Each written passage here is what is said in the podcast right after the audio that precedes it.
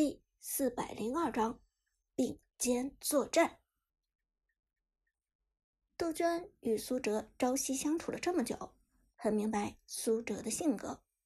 苏哲是那种看似安静平和，内心却坚毅不屈的人。往往他自己认定的事情，很少会动摇，更不会被人轻易要挟。如今汤老板的所作所为，苏哲。必定瞧不上眼，而苏哲表面上没有与俱乐部高层翻脸，正是因为他想要为自己争取反抗的机会。如果当时翻脸，那么这场决赛炮战队的阵容肯定会大变，也许替补黄山会上场，也许炮战队直接弃权。无论事情按照哪一种走向发展，炮战队都会与冠军失之交臂。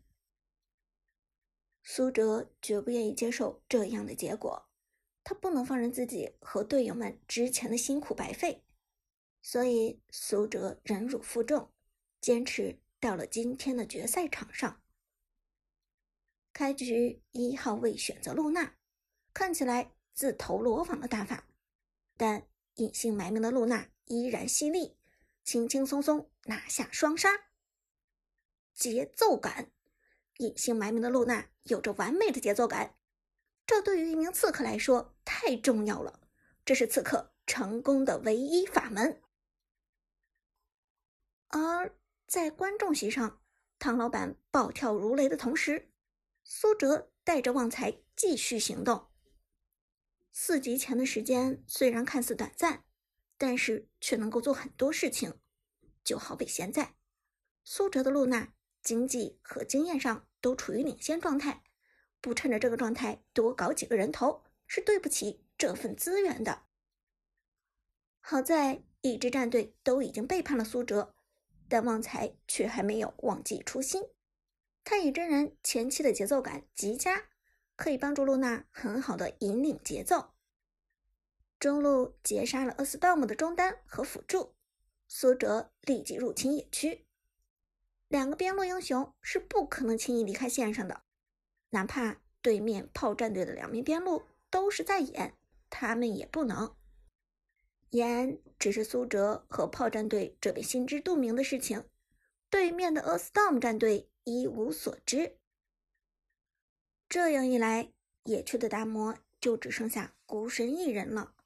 而前期抱团清野的情况，让达摩的经验很难鹤立鸡群。如果不出意外，达摩应该刚刚到二级。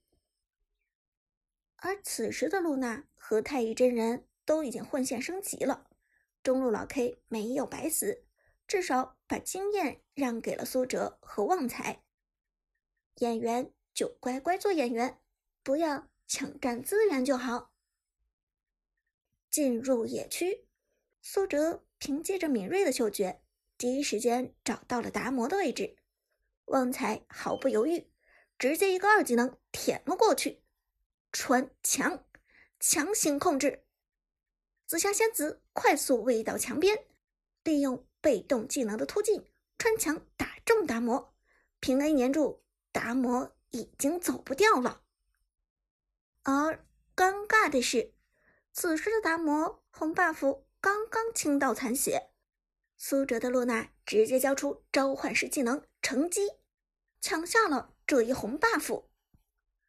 太乙真人的一技能意外事故爆炸，状态原本就不佳的达摩直接残血。峡谷原子弹虽然威力被削弱了很多次，但仍然还是令人不敢小觑。苏哲的紫霞仙子疯狂输出，收割 A Storm 的达摩。并不困难，Killing Spree，三个人头到手。炮战队在前期没有打任何套路，同时一血被拿的情况下反追三个人头，隐姓埋名的紫霞仙子再次打出节奏。原本现场观众都已经替炮战队捏了一把汗，可谁知道炮战队奋起直追，立即将场面上的局势逆转。原本的逆风局又打成了顺风局，至少目前看来，炮战队的隐姓埋名是顺风。现场观众不约而同欢呼起来，喊的当然还是“隐姓埋名”这四个字。听到现场观众的欢呼，苏哲心中欣慰了许多。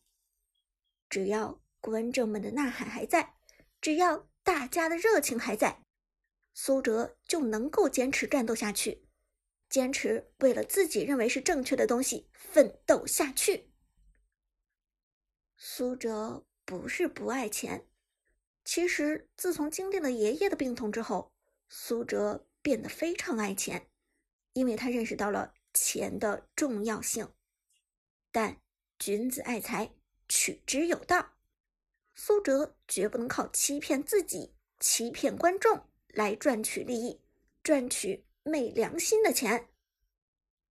所以，他与旺财并肩作战，为的是。无愧于心，在这物欲横流的城市，总得有人堂堂正正、两袖清风的活着。旺财去边路，苏哲低声指挥，旺财的太乙真人连忙往边路移动。而观众席上的汤老板看到苏哲连拿了三个人头，不耐烦的说道：“杜鹃，你到底和苏哲说没说清楚我的意思？”他这是想拿冠军啊！杜鹃脸色苍白，他心里大略已经猜到了苏哲的计划了。可是这件事情又不能和汤老板说，说出来汤老板必定要和苏哲翻脸。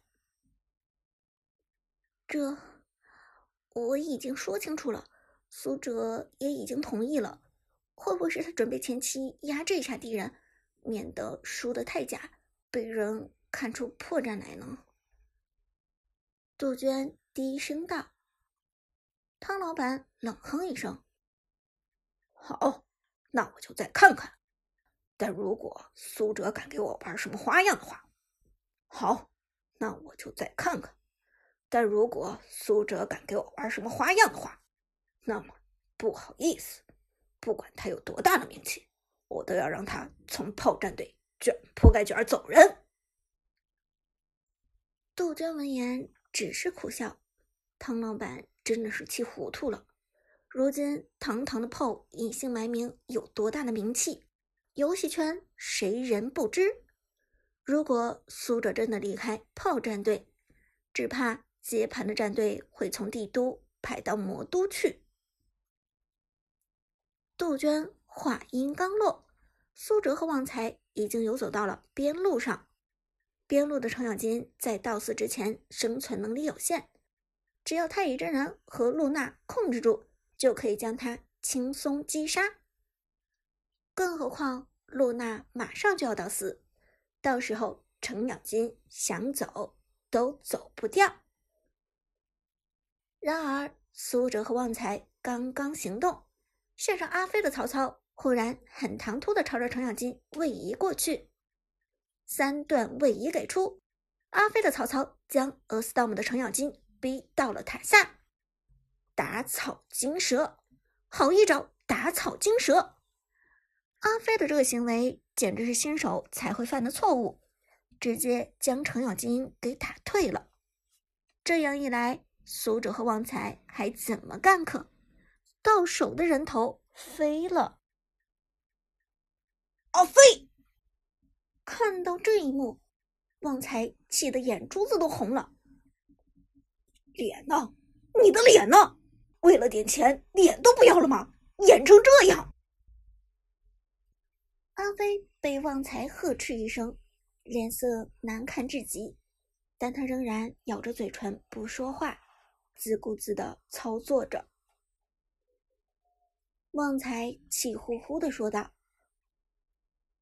我就服了，大家辛辛苦苦的走到这一天多不容易，每一站都是咱们的血汗和辛苦，可就因为汤老板一句话，你们就这样？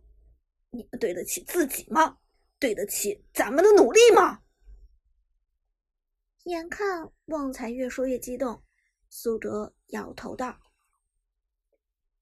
旺财，别说了，现在说什么都没用，打自己的就好。旺财叹息一声，随后闭上了嘴。他从来都是个好脾气的人，这还是他第一次爆发。不料旺财这边刚刚沉默，下路传来播报：凯击杀吕布，Jack 的吕布被凯线上单杀了。其实这并不意外，论对线，前期的吕布又怎么可能是单挑王凯的对手？看到这一消息，旺财气得颤抖着，在游戏中打出消息：“干得漂亮！”这消息发出来，现场观众自然也都看到了，所有人都一愣：“干得漂亮！炮战队这是要内讧了吗？”而汤老板与杜鹃两个人做贼心虚，看到这条消息。都大惊失色。汤老板沉声问道：“旺财，这是什么意思？要造反还是怎么着？”杜鹃更是恐慌不已。炮战队这场比赛输赢其实都无所谓，但千万不能被曝光出故意操作比赛的丑闻。一旦这件事情败露，那么汤老板和俱乐部。可就吃不了兜着走了。不过好在旺财的信号只是个小插曲，没有人注意这一点。比赛继续，旺财也终于冷静了下来。蓝 buff 刷新，苏哲与旺财回到了野区，同时河道上第一条暴君已经诞生，马上就是抢龙之战。只是对于炮战队来说，抢龙是两个人的抢龙，这几乎意味着他们提前失去了拿龙的机会。这一条暴君只凭两个人，根本不可能到手。